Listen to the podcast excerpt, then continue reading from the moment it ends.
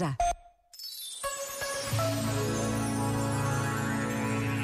Hoje de manhã, o Papa Francisco esteve com os jovens universitários na Universidade Católica de Lisboa. Mais tarde, em Cascais, foi visitar a sede das Escolas Ocorrentes, um projeto que teve o seu início na Argentina e que coloca os jovens com as mais diversas dificuldades no centro do seu trabalho.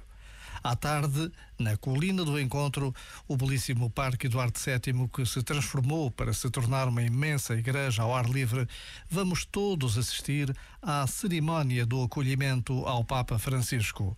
A Jornada Mundial da Juventude de Lisboa 2023 está a acontecer, graças a Deus. Já agora, vale a pena pensar nisto. Este momento está disponível em podcast no site e na app.